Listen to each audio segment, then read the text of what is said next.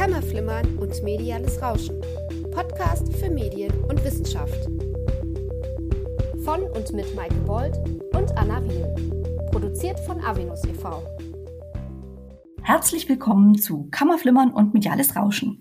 Mein Name ist Anna Wiel und gemeinsam mit Maike Bold darf ich Sie und euch heute zu der zehnten Folge unseres Podcasts begrüßen. Ja, zehn Folgen. Hallo auch von mir. Und auch heute geht es wieder um das Verhältnis der Medienwissenschaft zur soziologisch-politischen Analyse, genauer gesagt dem Verhältnis von Technik, Kultur und Politik. Und was ich auch spannend finde, es geht um einen Gegenstand, ähm, wir werden gleich mehr darüber sprechen, dem sich in der Regel eher die Kommunikationswissenschaften widmen, aber aus einer medienkulturellen Perspektive betrachtet. Und nun habe ich auch schon ganz viel Trigger-Phrases in den Raum geworfen. Genau, und ich mache gleich weiter damit. Aber keine Sorge, ähm, wir werden das alles im Detail versuchen aufzulösen. Und vor allem werden wir uns dabei einem geografischen Raum widmen, der eigentlich nur sehr selten in der deutschen Medienwissenschaft beleuchtet wird. Und zwar Kuba. Aber wir haben einen Gast, der nicht nur bestens vertraut ist mit der medienkulturellen und auch medienpolitischen Landschaft Lateinamerikas und da eben speziell Kubas, sondern der sich zudem seit vielen Jahren transdisziplinär mit verschiedenen Aspekten medialen Wandels beschäftigt.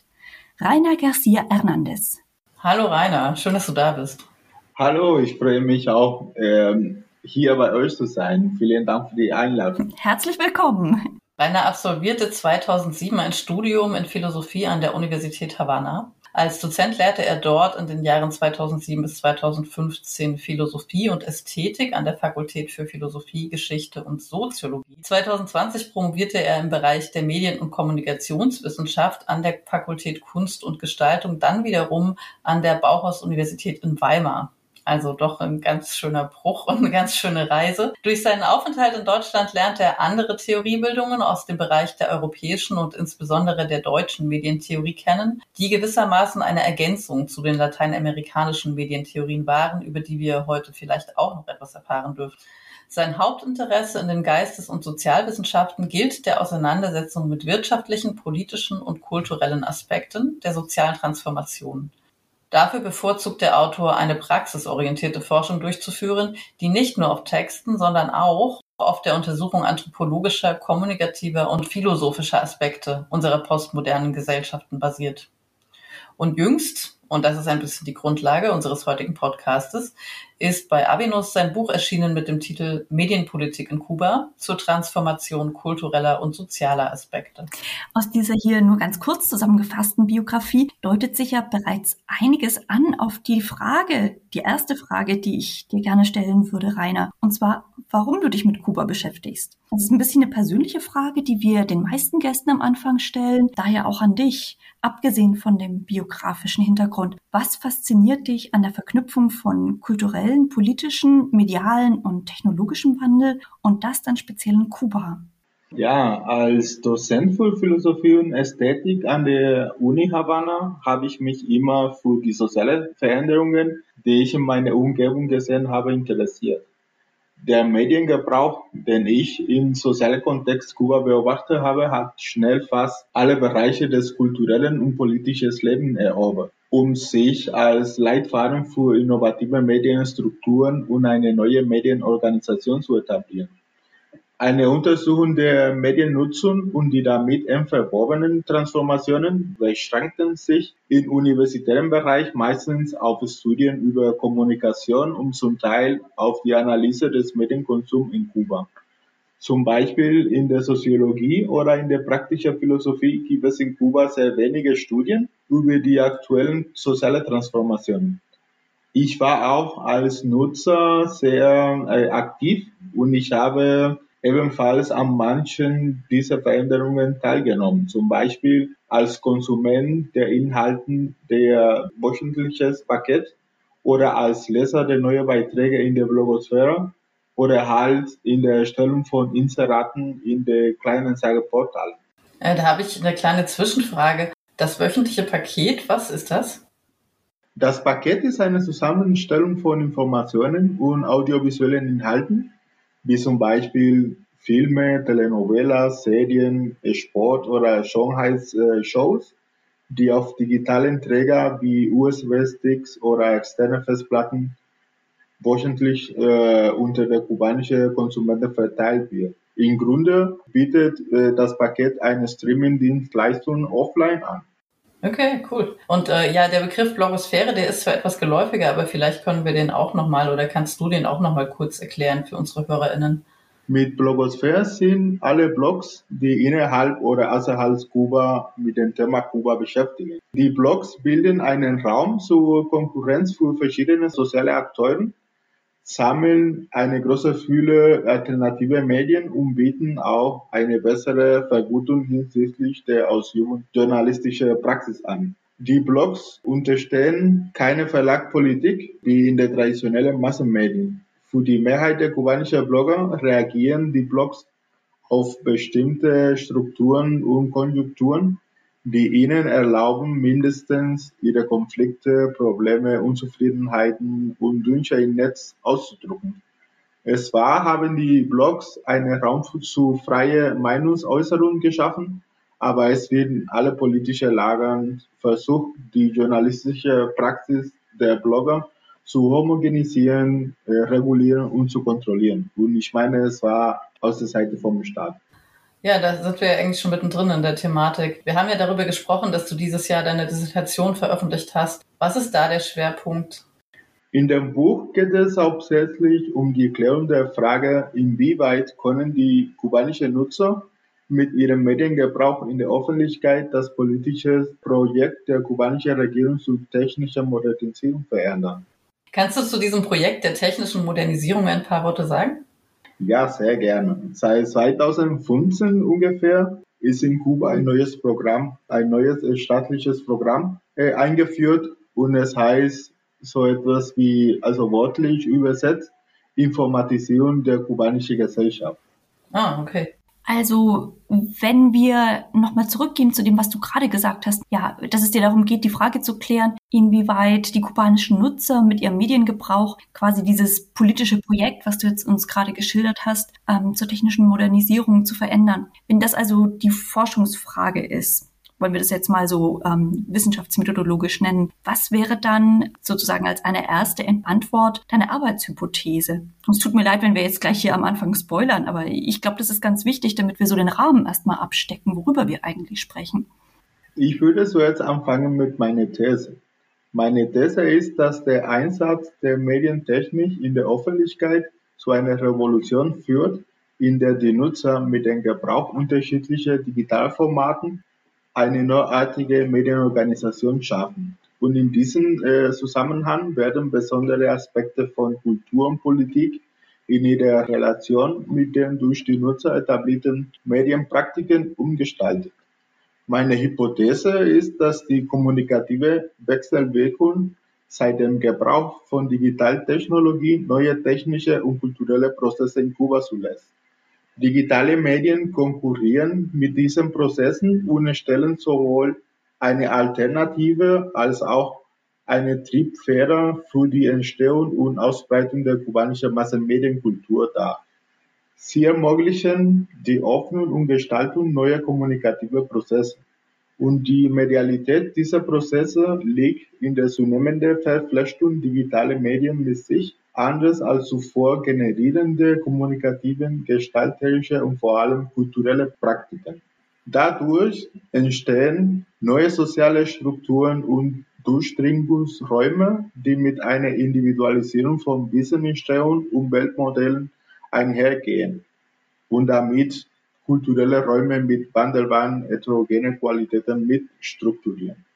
Wow, ich glaube, das ist jetzt schon sehr, sehr viel Abstraktes gewesen. Kannst du dafür so ein bisschen ein Beispiel geben, dass man sich das ein bisschen vorstellen kann? Also diese abstrakte Beschreibung ein bisschen Form annimmt?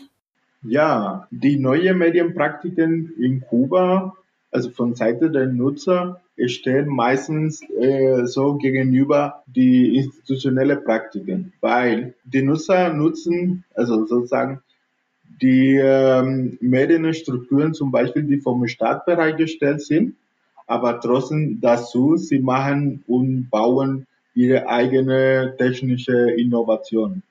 Und wie ich früher gesagt habe, zum Beispiel mit dem Paket oder in der Blogosphäre, mhm. in diesem Zusammenspiel. Und da im Grunde entstehen neue Räume, die, genau, ja, die ja. du uns noch näher erklären wirst.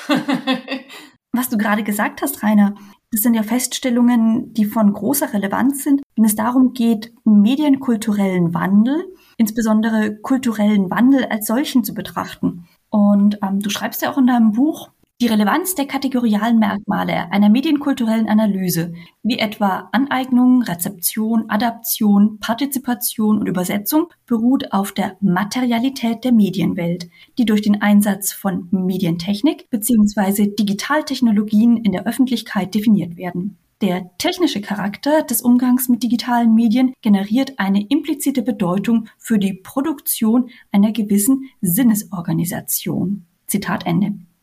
Wir haben also, wenn ich das richtig verstanden habe, die Verschränkung von materiellen und immateriellen Faktoren bzw. Praktiken, wie eben der Rezeption oder der Aneignung oder Adaption. Hm, jetzt schauen wir mit dir ja auf Kuba und damit auf einen sehr speziellen Kulturraum, hm, vor allem was das ganze Medienpolitische bedingt. Vielleicht könnten wir hierzu kurz mal mit dem Begriff der Medienpolitik anfangen und diesen etwas näher erläutern.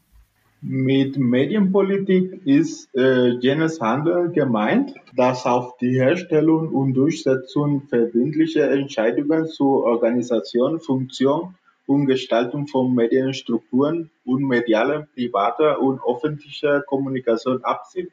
Unter diesem Verständnis soll in meinem Buch äh, geklärt werden, dass es im Beispiel Kubas nicht nur darum geht, dass Politik alle Aspekte des sozialen Lebens prägt, sondern auch, dass kulturelle Phänomene sowie die tatsächliche mediale Praxis der Nutzer eine wesentliche Rolle in der Gestaltung von Medienwirklichkeiten spielen. Dankeschön. Aber das lässt sich, glaube ich, erstmal für viele Gegenden, also transnational sagen. Was ist dann das Spezifische in Bezug auf Kuba? Die Besonderheit von Kuba ist, dass äh, ein Diskurs über Kuba von vielen gemeinsamen Vorstellungen und einseitigen Ansichten belasten ist. Dabei spielen viele Interessen aus verschiedenen ideologisierten Positionen eine wichtige Rolle. Vorwiegend, weil die Geschichte des Landes für ein internationales Publikum unbekannt bleibt. Um eine Analyse über Kuba zu führen, wendet man Kenntnisse aus einem anderen symbolischen und kulturellen Kontext an, die im Voraus in den Massenmedien und neuerdings im Internet erfahren wird. Und das ist ein Aspekt, das erschwert teilweise eine objektive Betrachtungsweise der neuen politischen Prozesse und der kulturellen Phänomene, die in Kuba stattfinden.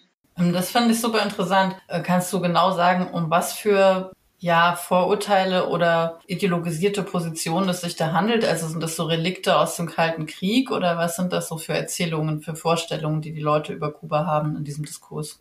Ja, dass in Kuba alles äh, Politik ist, dass äh, alles hier von der Staat sozusagen regiert oder kontrolliert. Und äh, in dem Sinne, dass meistens, was über Kuba bekannt ist, ist nur Fidel Castro und Kommunismus und äh, Aha. solche Aspekte. Mhm. Aber Kultur meistens bleibt ein bisschen draußen, weil was man äh, über Kuba und unter Kultur vorstellt, ist nur Salsa, Rum und Zigarren. Und zu sagen, schöne Frauen vielleicht. Und Buena Vista Social Club. Genau, ja, das ist alles dabei. Ja, genau. Wir waren dabei Medienpolitik. Was ist also das Spezifische in Kuba? Als Basis ihres sozialen Handels gestalten die kubanischen User einen Raum, in dem Interaktionen, Praktiken, wiederholbaren Handlungsmuster und die Verteilung der Machtverhältnisse stattfinden. Die kubanischen User, ich verstehe die auch als Konsumenten, bilden sich als Gestalter, Entwickler und Co-Produzenten eine Form der Kulturpolitik heraus. Einer der entscheidenden Faktoren für die Umsetzung neuartiger Medienpraktiken in Kuba ist der Aufbau unabhängiger Infrastrukturen für neue Formen des Kultur- und Medienkonsums. Im Grunde genommen, weil die neu entstandenen sozialen Akteure eine Kontrolle über ihre Aktionen in der Öffentlichkeit haben. Das bedeutet, ich meine damit die selbstständige äh, Erwerbstätige. Somit werden andere Aspekte der politischen Partizipation etabliert, die sich gegen die traditionelle Massenmedienkultur richtet. Mit dem Ausbau technischer Infrastrukturen führen die junge Generationen in Kuba neuartige kulturelle Manifestationen des Konsums von Gütern und Dienstleistungen ein. Die kubanischen Nutzer, also verstanden auch als interconnected Individuals, wollen anhand ihrer kulturellen Praxis Abstand von der durch den Staat ausgeübten Kontrolle und von der behördlichen Überwachung nehmen. Okay, wir können also, um das nochmal so ein bisschen Zwischenstand zu machen, ähm, soweit festhalten, dass technologischer Wandel neue mediale und kulturelle Praktiken hervorruft. Das kennt man von Walter Benjamin, von Marshall McLuhan ähm, auch schon. Und du arbeitest ja auch ein bisschen mit McLuhan, wenn ich da richtig geguckt habe in deinem Buch. Und dass diese im Zeitalter der, ich nenne es mal Netzkultur oder Digitalkultur, auch eine Kultur der Partizipation stärken. Auch das hatten wir schon häufig diskutiert im Podcast. Das wurde ja auch beispielsweise im Kontext des arabischen Frühlings viel diskutiert. Bevor wir uns dem Aspekt des medienkulturellen und schließlich medienpolitischen Wandels widmen, habe ich aber noch eine Rückfrage. Und äh, du musst mir genauer erklären, um welche neuartigen kulturellen Manifestationen des Konsums von Gütern und Dienstleistungen es da geht. Also für mich klingt es, du hast ja auch gesprochen von den neuen Selbstständigen, dass sich da sozusagen unabhängig von der staatlichen Ökonomie noch eine parallele Ökonomie von Menschen irgendwie entwickelt im Alltag, die ganz stark zu tun hat mit Netzkommunikation. Ja, im sozialen Kontext Kuba sind spezifische, spezifische Formen und Muster des Kulturkonsums äh, entstanden. Diese sind Konsumgewohnheiten, die verschiedene Aspekte der Kommunikation und Interaktion zwischen den sozialen Akteuren in Bezug auf die Durchführung von Medienpraktiken und das Teilen von gemeinsamen Interessen beschreiben. Diese sind auch Aspekte, die sich auf die Verknüpfung von kulturellen Elementen der Massenmedienkultur, wie zum Beispiel Fernsehen, Rundfunk, die Presse etc., beziehen und bei dem der Haushalt zu einem der sozialen Räume für den Konsum von digitalen Medieninhalten geworden ist. Diese entstandenen Medienpraktiken finden außerhalb institutioneller Räume statt sind sowieso auch informell und fokussieren sich zumeist auf den Verbrauch von audiovisuellen Produkten und Musik. Diese Medienpraktiken beschränken sich auch auf die Verwendung von technischen Geräten im öffentlichen Raum in den verschiedenen kubanischen Städten, wie ich zum Beispiel vorhin gesagt habe mit dem Paket. Also das Paket wird meistens in den Städten in Kuba äh, verteilt.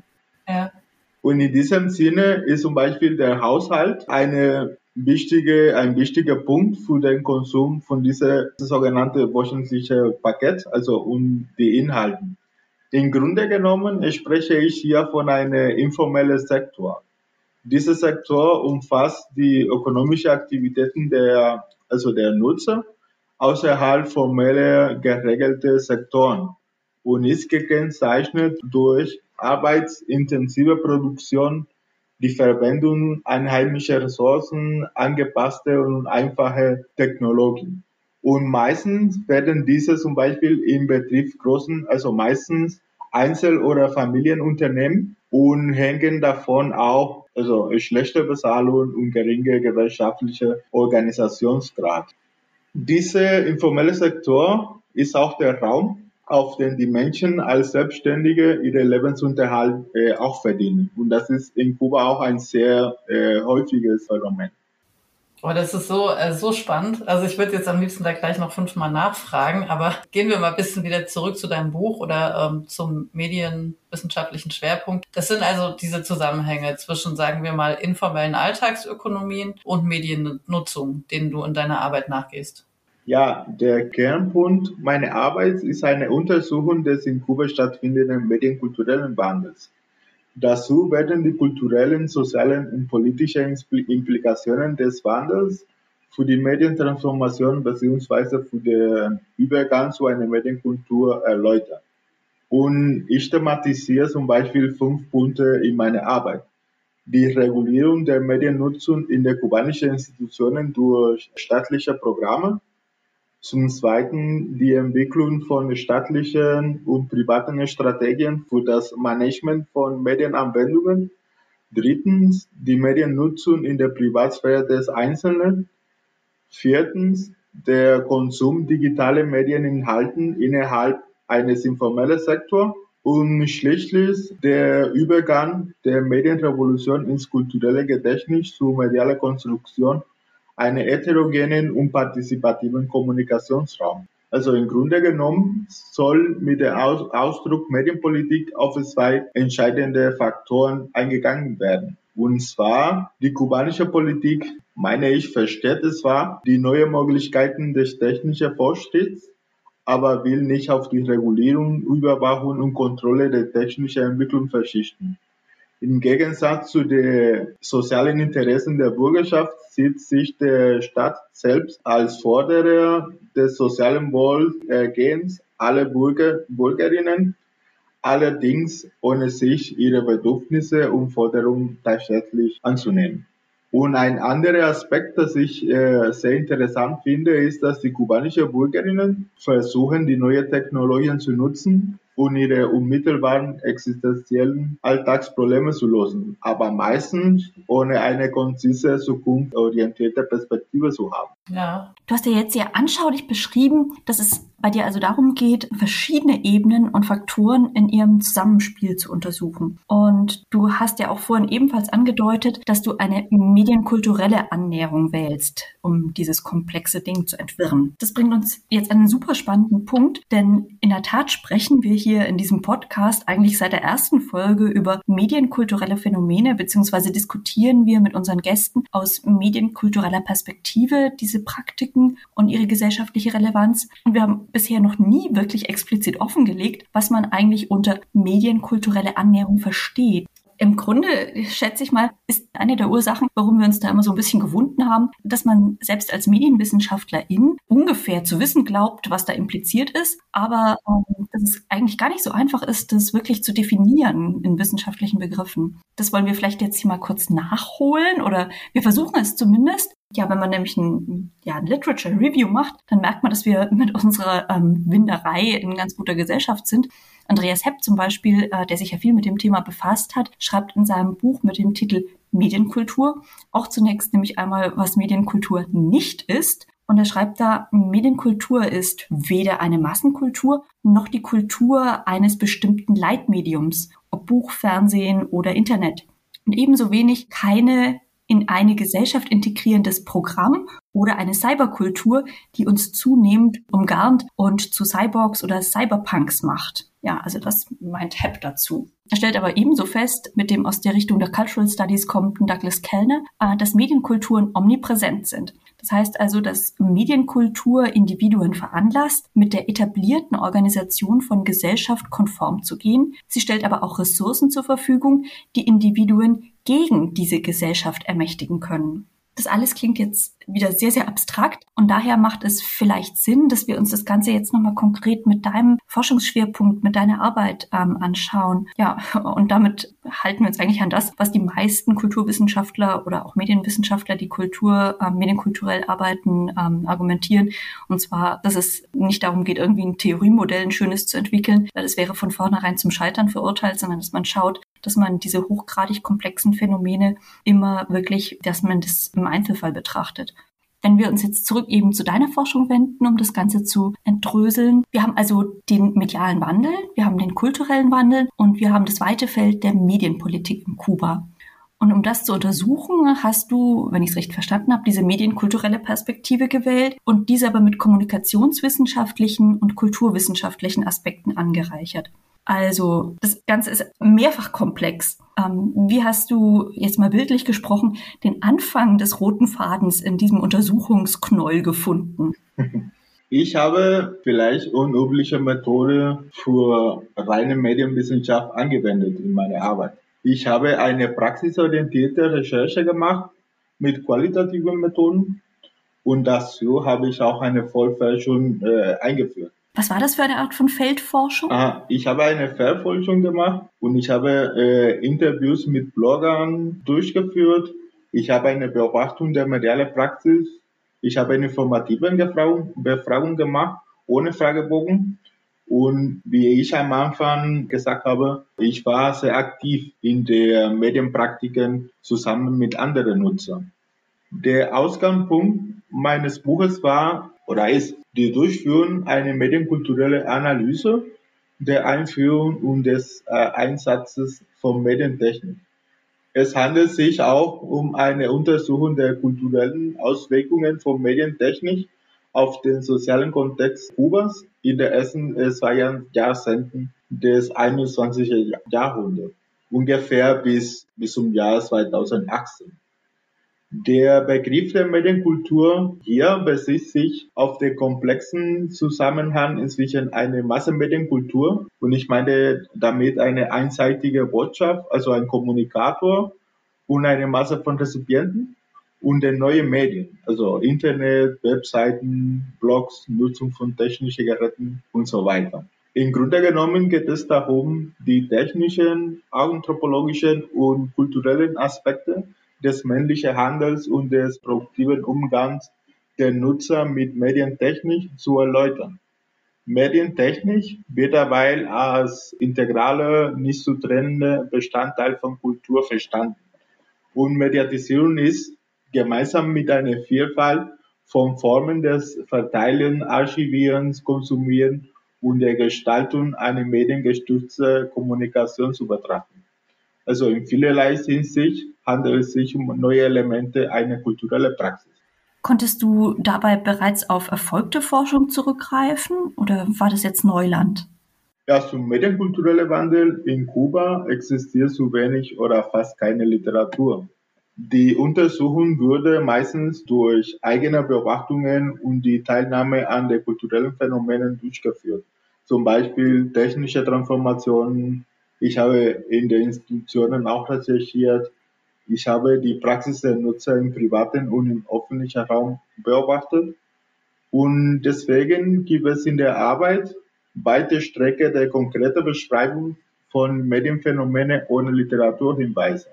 Diese Beschreibung würde aus eigener Anschauung bzw. aus allgemein bekannten Informationen generiert und deswegen beschränkt sich der Forschungsgegenstand auf die Inhaltsanalyse von Webseiten, Zeitungen und Presseberichte, die als Belege verwenden würden. Um die Fragestellung zu beantworten, würde ich einen sehr umfangreichen Überblick über die Mediatisierung und Digitalisierung Kuba seit den frühen 90er Jahren gestellt bis ungefähr 2018, wie ich gesagt habe. Das klingt nach einer Arbeit, die das Handling eines ziemlich komplexen Korpus beinhaltet. Wie bist du denn damit umgegangen? Schließlich sprechen wir hier ähm, von sehr komplexen und auch äh, interdependenten Entwicklungen und das über einen Zeitraum von über 30 Jahren. Ja, das war auch äh, eine sehr komplexe Arbeit. Der Fokus meiner Analyse lag auf Mediennutzer, staatliche Institutionen, soziale Akteuren, also selbstständige Erwerbstätige und die technische Entwicklungen, die im Rahmen zum Beispiel von sozialen und staatlichen Projekten untersucht habe. Um das Problem zu untersuchen, wurde die medienpraktische und theoretische Skizze der Medienkultur in drei Aspekte unterteilt, also technisch, anthropologisch und kulturell.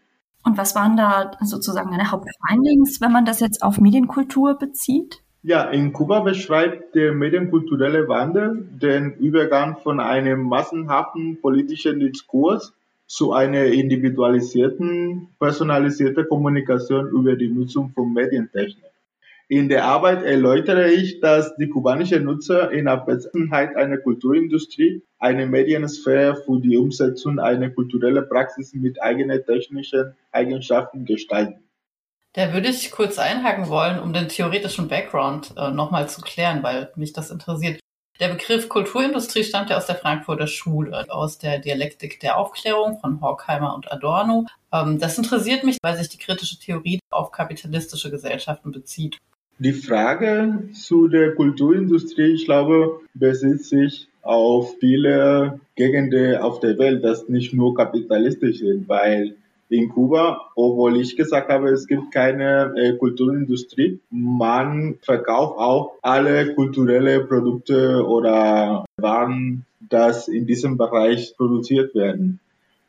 Mit dem Übergang von einem massenhaften politischen Diskurs zu einer individualisierten Kommunikation meine ich zum Beispiel, dass ein Aspekt der kubanischen Politik, der weltweit wohlbekannt ist, sind die mehrstündigen Reden Fidel Castros.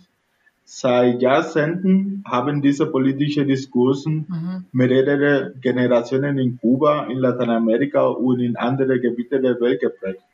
Die Besonderheit dieser Reden war, dass sie vollständig im staatlichen Fernsehen ausgestrahlt wurden.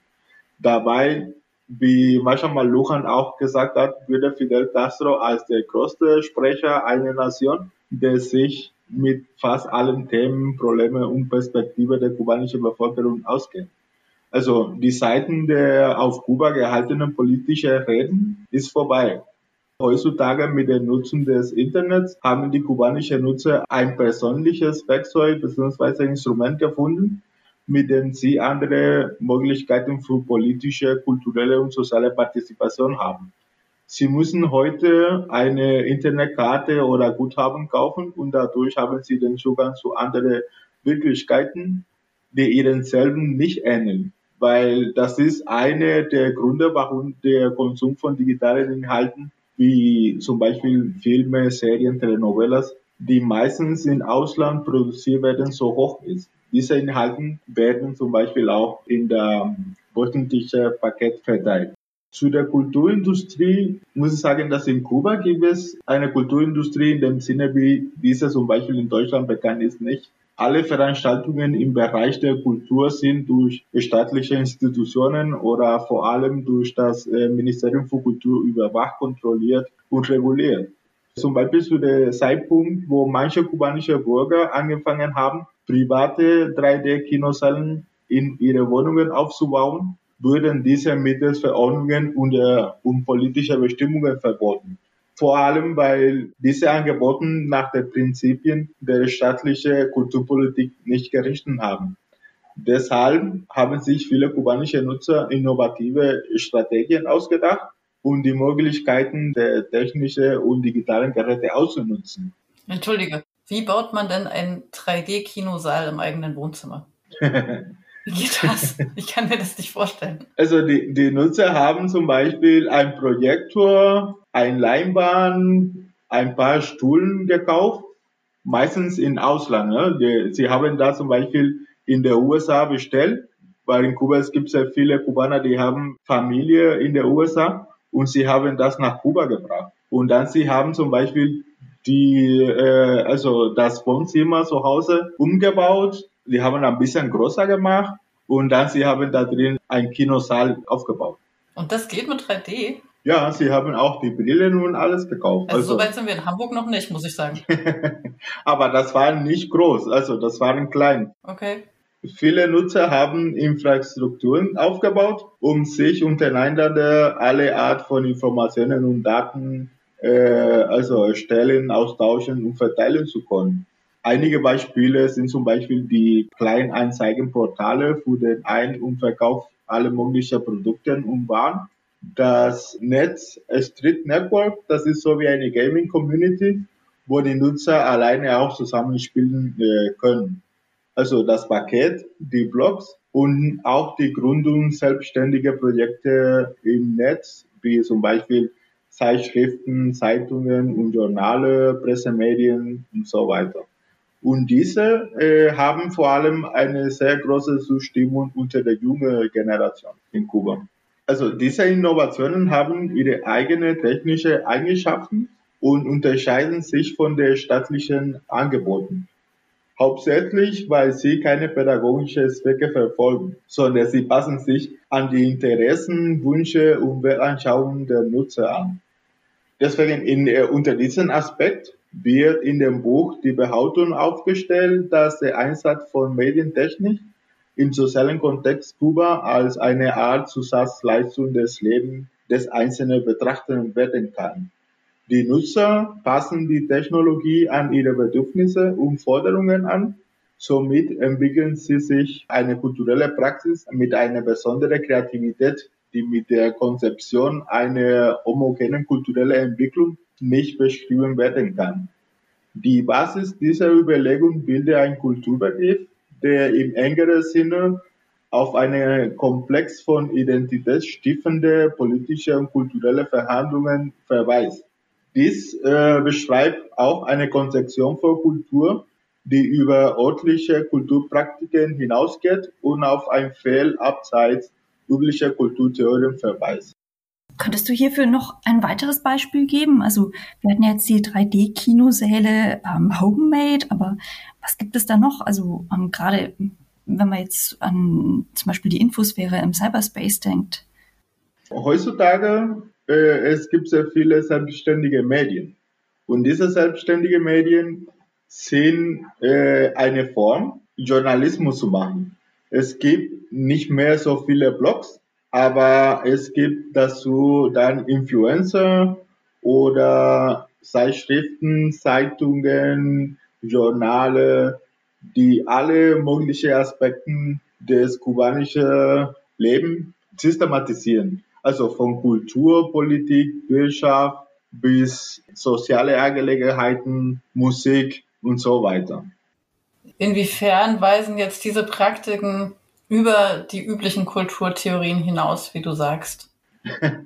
Also ich, ich will mich nicht mit dem Thema Kuba innerhalb äh, Kuba wie eine Nation äh, beschäftigen. Also die kubanische Kultur muss man in Kuba auch verstehen, aber auch außerhalb von Kuba, weil die Relationen, die die Nutzer, also in diesem Fall die Nutzer bauen, sind nicht nur für Kuba wichtig, sondern auch für die ähm, Kubaner zum Beispiel, die in der Diaspora befinden.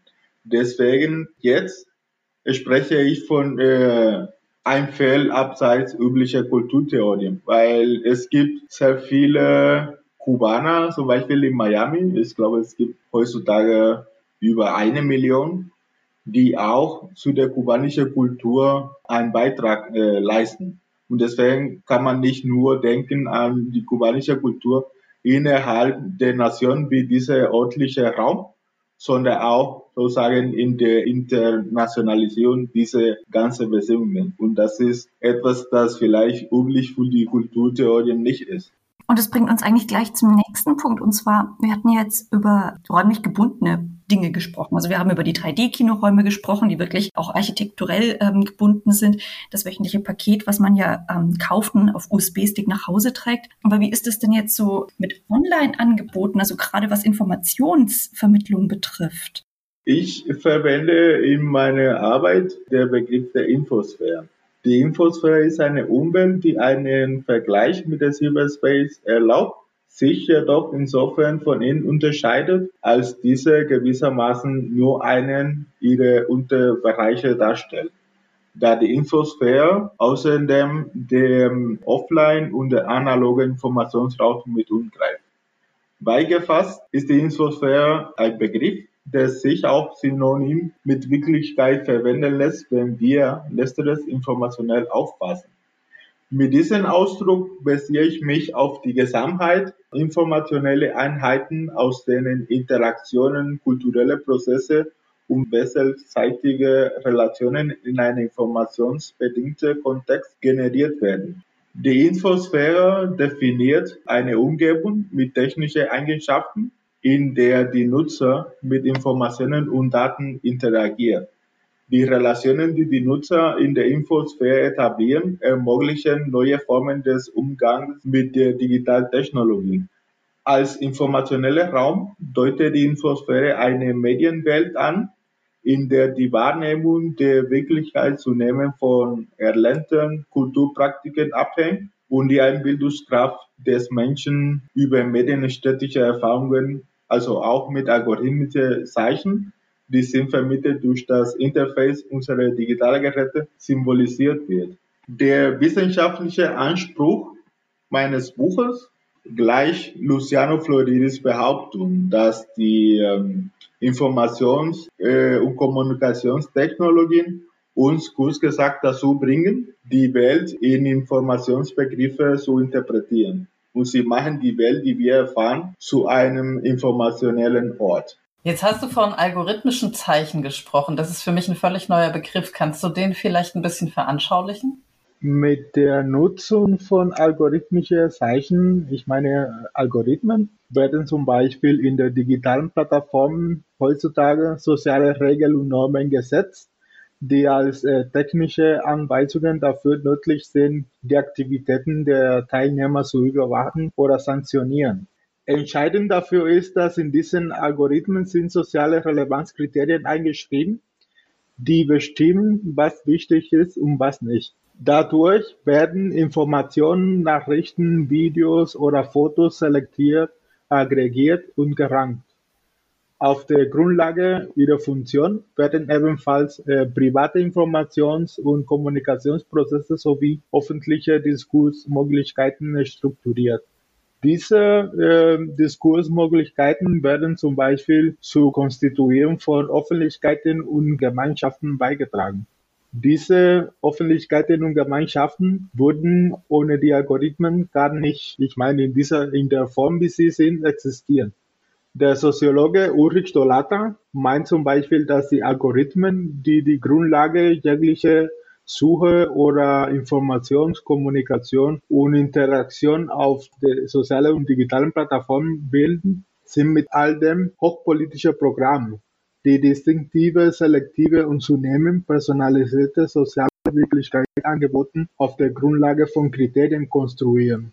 Und sind denn aber das eigentlich noch Zeichen in dem Sinne, wie man es kennt, also oder sind die nicht viel mehr unsichtbar?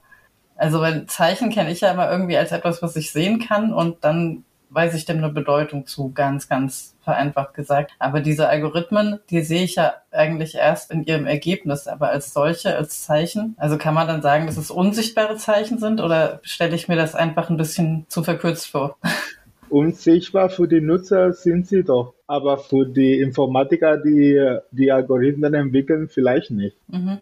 Ich meine, unsere digitale Dispositionen funktionieren auf der Basis von diesen Algorithmen und wir haben dazu keine, soll ich sagen, Wahrnehmung, weil wir können das äh, nicht sehen, also oder anfassen oder so. Die sind Zeichen, die regulieren unseren Zugang zu der Information und alles, was wir online auch machen. Wenn unsere Gesellschaft also ähm, oder diese Information Society oder Network Society dadurch gekennzeichnet ist, wie wir eben in dieser Infosphäre agieren, also wie wir von diesen Algorithmen ähm, ja unter Umständen eben auch beeinflusst werden. Wie verhält sich denn das Ganze zu äh, Displays oder Interfaces? Das sind ja alles zentrale Begriffe für dich. Also wie kann ich mir das wirklich konkret vorstellen? Also wir hatten ja gerade gesagt, die Algorithmen sind unsichtbar, zumindest für den normalen Nutzer. Displays hingegen nicht. Und ähm, unter Netzwerk haben wir auch zumindest eine grobe Vorstellung. Heutzutage befinden wir uns in einer weiteren Stufe des äh, Digitalisierungsprozesses. Nach dem Delegieren von Aufgaben an technische oder digitale Geräte bewegen wir uns in eine neue Ebene der Mediatisierung des kulturellen Lebens. Während Computer oder digitale Geräte mittels rechnerischer Verfahren Entscheidungen für uns treffen, sind viele Aspekte des ökonomischen, politischen und sozialen äh, Lebens, vor allem durch die Nutzung der digitalen Plattformen, anfällig dafür, entlarvt, aufgeklärt und gemeinigt zu werden. In meinem Buch gehen die materiellen Beobachtungen und die Beschreibung der Medienphänomene zuerst nicht auf die Bedeutung computerbasierter durch algorithmische Zeichen generierte Verfahren ein, sondern auf deren materiellen Grundlage. Für diese Analyse der materiellen Grundlage ist die Auslotung der subjektiven Erfahrung sowie der Digital Imaginaries der kubanischen User erforderlich. Der mediale Praxis der Nutzer liegt eine Vielfalt von untergeordneten sozialen Welten zugrunde, in denen die transnationale Informationsfluss und die globalen Medienlandschaften die Verbreitung von Ideen, Weltbilder, politischer Bedeutungen und neue Formen der kulturellen Aneigung erlauben. Die politische Ökonomie der technischen und Infrastrukturentwicklung im Rahmen des gegenwärtigen soziotechnischen Wandels übt einen markanten Einfluss auf Politik, Wirtschaft und Kultur aus. Damit möchte ich sagen, dass äh, mit dem Fokus auf der Materialität der Kommunikation wird dann in meiner Arbeit äh, danach angestrebt, Medien als digitale Nachfolgetechnologien und die Formen ihrer Mediatisierung zu verstehen, anstatt auf bestimmte zu übertragende Informationen zu achten. Was können wir uns denn unter Nahkörpertechnologien vorstellen? Mit Nahkörpertechnologie meine ich Menschen, die auf Display starren. Und heute sprechen wir zum Beispiel nach der Überwachung und Kontrolle, die die Internetkonzerne online ausüben. Wir sprechen auch über Plattformökonomie und ihre Regulierung. Zum Beispiel in Europa im Dezember 2020, es gibt ein neues Gesetz, das heißt Digital Service Act. Und aufgrund des Konsums digitaler Inhalten sprechen wir auch über den Einfluss der Information auf das äh, Nutzerverhalten. Und in diesem Sinne denke ich, es gibt diese Technologien, die sind ganz nah an unserer Körper und wir können das nicht trennen von unser äh, Agieren im Alltag. Sind wir also so ein bisschen wie Cyborgs quasi? Zum Teil ja. Ist das was, was man jetzt wirklich an der körperlichen Nähe festmachen kann? Oder geht's da auch um die Nähe, die quasi diese Algorithmen ähm, auf meine kognitiven Funktionen und sowas ausüben? Mhm. Vielleicht darauf, wie ich mich bewege, sowas? Zum Beispiel das Handy erlaubt uns jederzeit sozusagen kommunizierbar zu sein. Weil während wir zum Beispiel unterwegs sind oder wir machen etwas anderes außer zu Hause zu sein, wir können jederzeit im Handy gucken und erfahren, wie die Welt sich bewegt. Und ich glaube, das ist äh, auch eine Technologie, die ganz nah unserer Körper ist. In China zum Beispiel, äh, sie haben auf der Bürgersteig so eine Streifen gemalt, wo das ist nur für äh, Leute, die nur auf das Handy gucken. das ist äh, sehr interessant.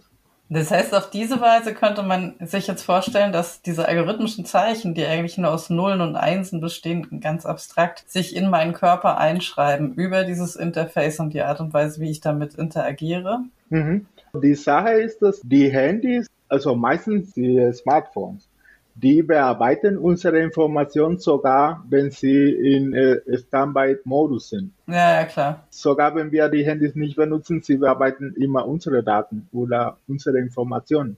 Und das ist, äh, das ist sehr äh, merkwürdig. Ja, das ist richtig gruselig eigentlich. Aber jetzt auch nicht so neu, ne? muss man auch dazu sagen. Ja, aber die Sache ist, dass, ich meine, es, es, es wird immer mehr. Also mit den neuen Technologien, zum Beispiel von Google, ich weiß es nicht, aber manchmal, ich spreche etwas mit meiner Freundin zu Hause und wir wollen danach was suchen und dann kommt in Google ein Wort an äh, das Wort, das wir besprochen haben und das ist gruselig. Also. Ja, ja, total. Okay, jetzt sind wir dabei gewesen, wie sich die Technologien konkret auf unsere Körper auswirken und sich in die Körper einschreiben. Kommen wir vielleicht wieder auf die medienkulturelle Ebene. Mhm.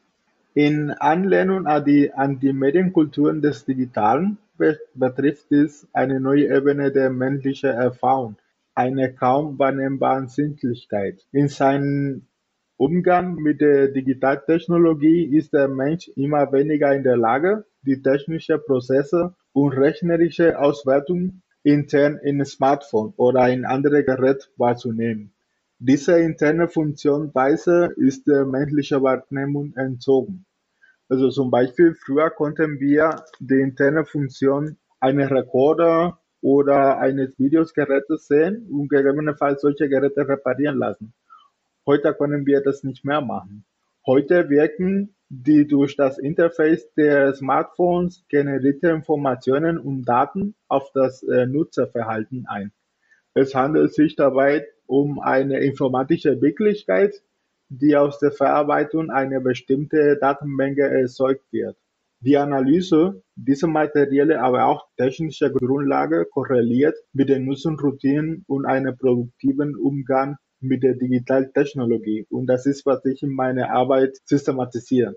Dadurch wird die mediale Praxis der Users für das Design von Apps, den Einsatz technischer Mittel und die Nutzung digitaler Formate homogenisiert, zum Beispiel in den sozialen Medien.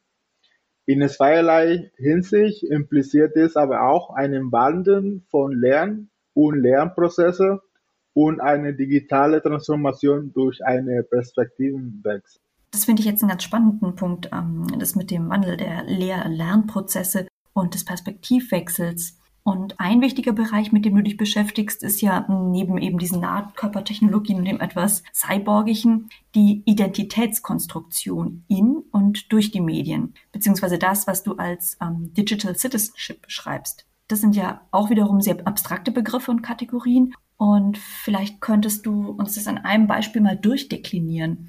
Also diese Korrelation von Identität, von medialer Kommunikation, von digitalen Technologien und von Öffentlichkeit. Im Beispiel Kuba, ich glaube, das Bloggen und die Erstellung eines Blogs werden bewusst mit einem bestimmten Ziel konzipiert. Die Nutzer vermitteln und übersetzen in ihren sozialen und kulturellen Vorgängen eine Aufwertung des Mediums als neuer Träger. Dadurch bedingen die daraus resultierende Interpretation eine raum- und zeitgebundene Darstellung der journalistischen Praxis.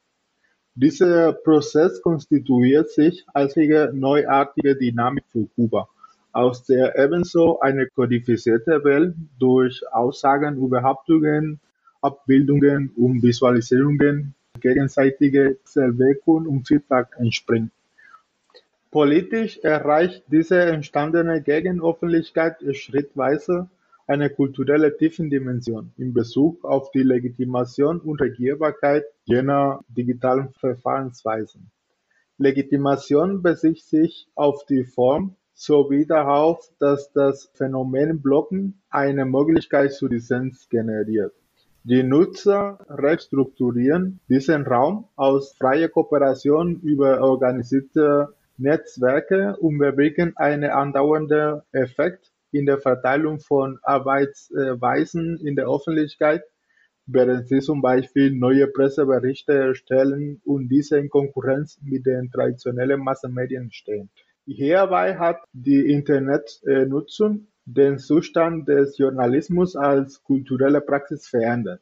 Zum Beispiel ermöglicht das Dialogprinzip im Netz die Bearbeitung dynamischer, sich vorschreibender Thematiken können journalistische Angebote individuell aufbereitet und zielgruppenspezifisch vermittelt werden.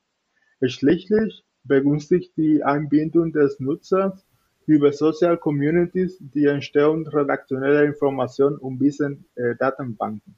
Diese, die Informationsmenge, die die Blogosphäre bereitstellt, gliedert sich in Informationssysteme, über die die Nutzer die in ihrem Interesse liegende digitalen Medieninhalten eine Struktur zuordnen. Relevant ist dies für die Organisation der kommunikativen Prozessen in der Öffentlichkeit, während dieser virtuelle Raum durch die Verarbeitung von neuen Bedeutungen geprägt ist. In diesem Sinne kann behauptet werden, dass sich in Kuba eine beginnende Digital Citizenship gestaltet, die in vielerlei Hinsicht als prekär bezeichnet werden kann. Mit dem Ausdruck Digital Citizenship ist gemeint, wie die Nutzer ihre Aktionen, Handlungen, Nutzung, Routinen und Habitus online ausüben. Dafür sind unterschiedliche Aspekte zu beachten, wie zum Beispiel digitaler Zugang, digitale Rechte und digitale Verantwortung, zum Beispiel in der Blogosphäre, die Entwicklung einer neuen Form von äh, Literalität.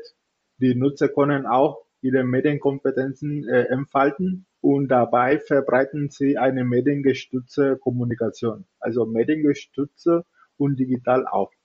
Sie üben auch oder treiben auch ein digitaler Kommerz in der Aktivitäten, dass sie äh, im Netz durchführen.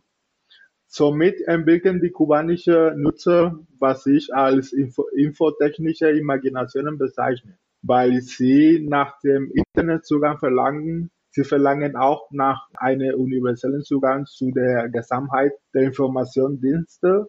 Es ist so, dass die kubanischen Nutzer wollen Internet haben, weil die anderen haben auch Internet und das ist sozusagen ein Recht. Und sie betrachten sich selbst als interconnected individuals, weil sie weisen dem Internet qualitative Eigenschaften zu, die zur Verbesserung ihrer Lebensumstände dienen sollen. Manche kubanische Kulturwissenschaftler denken, dass dem Nutzer kommt dabei eine zentrale Rolle zu, weil sie äh, selbst als Entwickler, Gestalter oder Co-Produzenten von einer Form der Kulturpolitik und über die Nutzung der Medientechnik im öffentlichen Raum herausbilden. Ja, das heißt also, dass das Neue dieser digitalen Medien vor allem in der wechselseitigen Durchdringung von so etwas wie privat und individuell beziehungsweise öffentlich und institutionell von technisch und kulturell hm, bedeutet. Genau, ja. Die Nutzung der Social Media als Gegenöffentlichkeit ist eins der Charakteristika, das den Prozess einer medienkulturellen Wandel in Kuba prägt. Äh, in Kuba gibt es keine öffentliche Meinung, während die Massenmedien als Staatseigentum den Diskurs in der Öffentlichkeit beherrschen. Und im Gegensatz dazu sind das Bloggen und speziell die Blogs ein Raum für Dissens und Subversion. Sie bilden eine politische Gegenentwurf aus. Insofern vertreten sie auch eine abweichende Meinung. Du sagst, es gibt keine öffentliche Meinung. Aber wenn du sagst, dass die Blogosphäre sozusagen Dissens erzeugt oder eine Gegenmeinung, dann muss es ja auch irgendwie eine öffentliche Meinung. Also dann muss da ja schon was sein. Ja, aber die Sache ist, dass wenn alle äh, Medien äh, Stadteigentum sind, wie willst du, dass da eine öffentliche Meinung gibt? Weil sie beherrschen alles und sie kontrollieren alles, was zum Beispiel im Fernsehen oder in der Presse oder in Zeitschriften äh, geschrieben oder, oder gesagt wird. Sie können zum Beispiel die Blogosphäre nicht kontrollieren, weil viele Blogs sind nicht in Kuba verankert sondern ja. im Ausland. Und die Blogger schreiben da über verschiedene Thematiken, meistens über die Probleme, dass die kubanische äh, Bevölkerung hat und in den traditionellen Medien es gibt oder in den staatlichen Medien es ist ganz selten, dass die tatsächlichen Probleme der Bevölkerung behandelt werden. Das ist äh, ein Problem, das äh, wir haben. Und heutzutage, ich würde sagen, es gibt fast nicht mehr so viele Blogs wie früher. Jetzt, viele sind umgewandelt in Independent Media oder Influencer. Und es gibt sehr viele YouTuber in Kuba, vor allem in Havanna, die über die Probleme von der Bevölkerung jetzt äh, berichten und sprechen und so. Und diese Independent Media sind meistens in Spanien oder in den USA und sie erstellen sehr viele Berichte über das kubanische Leben. Und sie haben gegenüber der Regierung einen sehr aggressiven Diskurs. Sie kritisieren die Regierung sehr scharf wegen die ganzen Maßnahmen oder politische Entscheidungen, dass die Regierung trifft und so. Deswegen spreche ich von einer Gegenoffentlichkeit, weil neben den traditionellen Medien, sie bilden auch eine andere Meinung. Und diese Meinung beeinflusst vor allem die junge Generation, also die junge Leute, die nicht nur in Kuba sind, sondern auch außerhalb von Kuba. Weil sie, sie vertreten nicht die Meinung von den Massenmedien, also die äh, staatlichen Medien, sondern die Meinung von die normalen Leute. Viele Leute in Kuba warten, bis der Independent Media eine Meinung äußern und wenn diese Meinung zu meiner Meinung passt, dann ich bin ein Anhänger von diesen Medien. Also. Okay, aber das hat man ja tatsächlich überall. Also das ist ja ein relativ bekannter Mechanismus, ne? ja, ja. Aber ich muss sagen, früher in Kuba war das so nicht. Ja, also wenn wir jetzt ähm, von der Gegenöffentlichkeit zurückkommen zu diesem Begriff der nationalen Öffentlichkeit, ähm, die spielt ja eine besondere Rolle bei dir in deinem Buch. Ähm, wie könnte man denn sagen, dass diese sozialen Praktiken mit institutionellen Strukturen verknüpft sind? Also ähm, welche Praktiken und Strukturen beeinflussen zum einen die Form und auf der anderen Seite, ähm, welche Rolle spielt dabei der Kontext der Produktion? Für die Ziele des Buches besteht der Begriff einer nationalen Öffentlichkeit aus kulturellen Differenzen, die mit sozialen Praktiken und institutionellen Strukturen ver verknüpft sind. Solche Praktiken und Strukturen beeinflussen die Form, in der die kulturelle Produktion in einem bestimmten Kontext stattfindet. Die technische Transformation äh, in Kuba ist über die Entstehung von intellektuellen und politischen Gegenbewegungen zu betrachten. Und das ist äh, zum Beispiel ganz, ganz äh, deutlich in der Blogosphäre. Dabei stellt die Nutzung von Medientechnik andere Strukturen bereit, die auf intellektuelle Produktion und Rezeption, auf kollektive Interesse und Problemdefinitionen einwirken.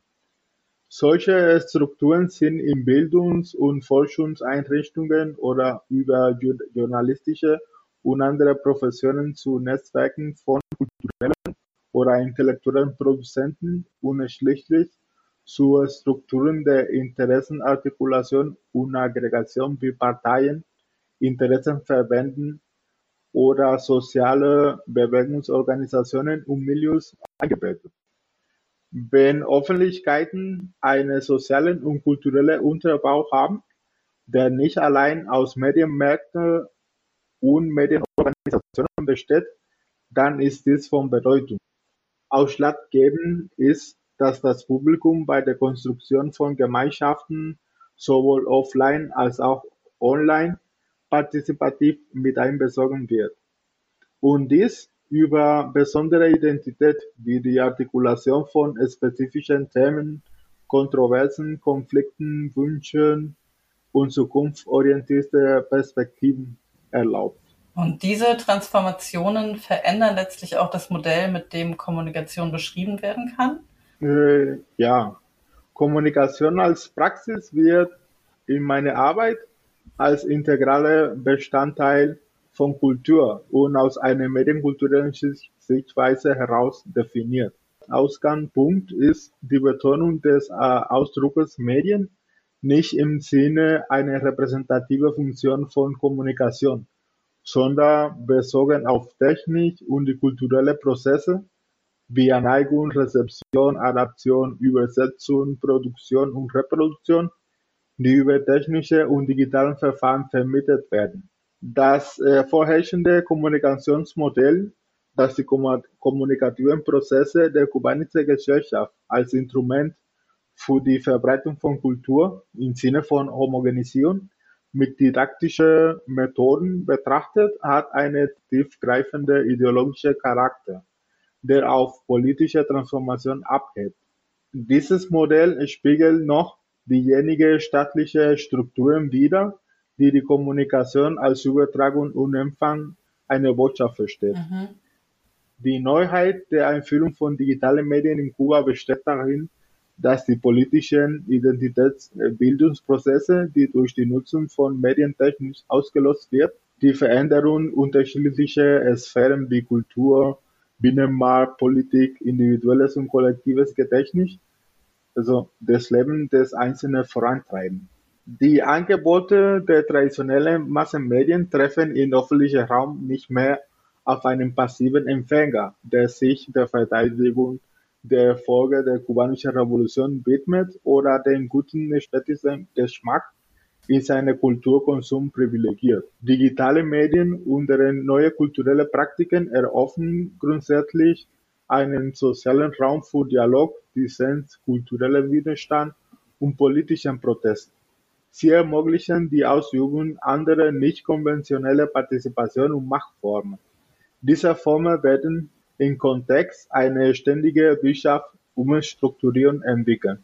Also was ich vielleicht noch mal kurz da einwerfen würde, was oder wie ich es gerade versuche oder wie ich es mir gerade vorstelle, dieses Kommunikationsmodell mit Sender-Empfänger, das ist ja in der Kommunikationswissenschaft schon längst überholt. Ne? Das gilt ja als total veraltet. Jetzt haben wir aber einen hm? Staat, der versucht, es aufrechtzuerhalten und haben gleichzeitig einen medialen Wandel, der das verunmöglicht. Ich versuche greifbar zu machen, die, die wichtigen Sachen, die du jetzt erzählt oder die wir besprochen haben.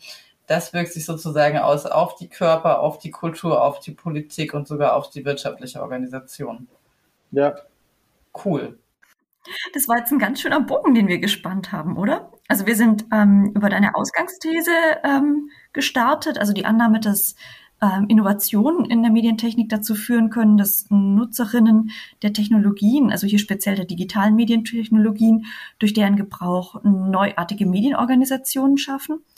Und wir sind dann über den Zusammenhang von Kultur und Politik gegangen äh, und den zum Teil neu entstehenden medialen Praktiken.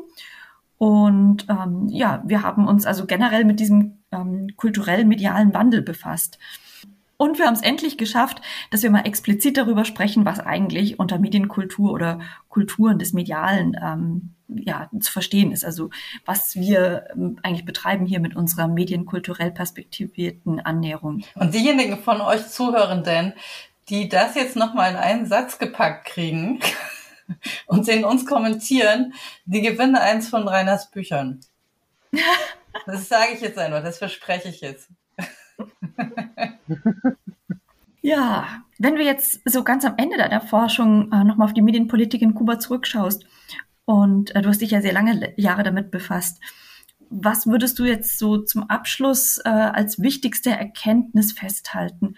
Und ähm, ja, was können wir eigentlich aus dieser Entwicklung ähm, über Kuba hinausweisend lernen?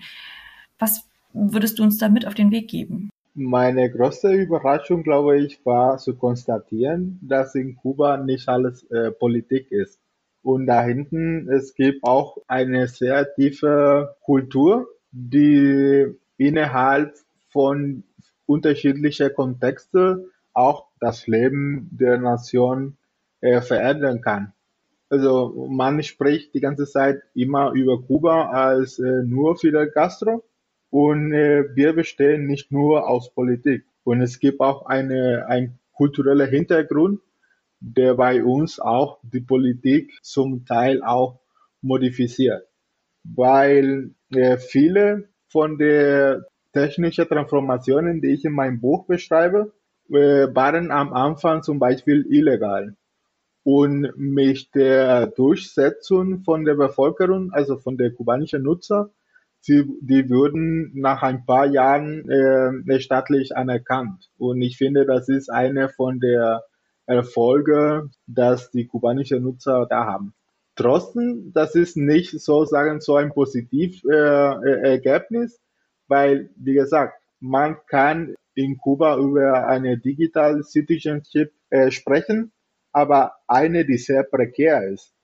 Ich würde gerne zum Schluss äh, noch ergänzen, dass das Empfinden des digitalen Milieus als neue Umgebung für das Ausüben von kulturellen Praktiken mit sozialen, ökonomischen, politischen und technischen Implikationen maßgeblich das Verhalten und die Zuwendung der Nutzer zu einer digitalen kodifizierten Welt definiert.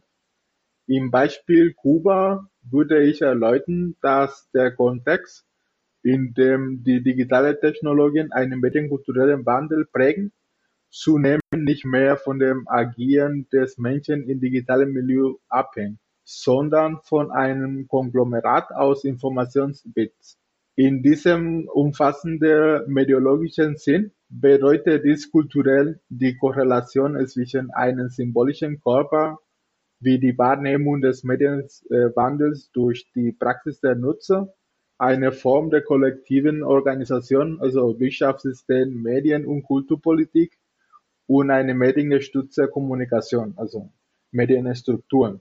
Im äh, Grunde genommen würde ich sagen, dass dies beeinflusst und gestaltet das grundlegende Verhältnis von Mensch und Technik, in dem Politik nicht das Element ist, das die Kultur definiert. Es ist die Kultur, die die politischen Identitätsbildungsprozesse innerhalb technischer äh, Welten erzeugt. Das ist ein wunderschönes Schlusswort eigentlich. Ja, ich würde sagen, dass Walter Benjamin jetzt gegen den Sargdeckel klopft und äh, sehr, sich sehr gerne beteiligen würde am Gespräch, aber er muss da bleiben. Ähm, und danke, Rainer. Danke. Bitteschön. Vielen Dank.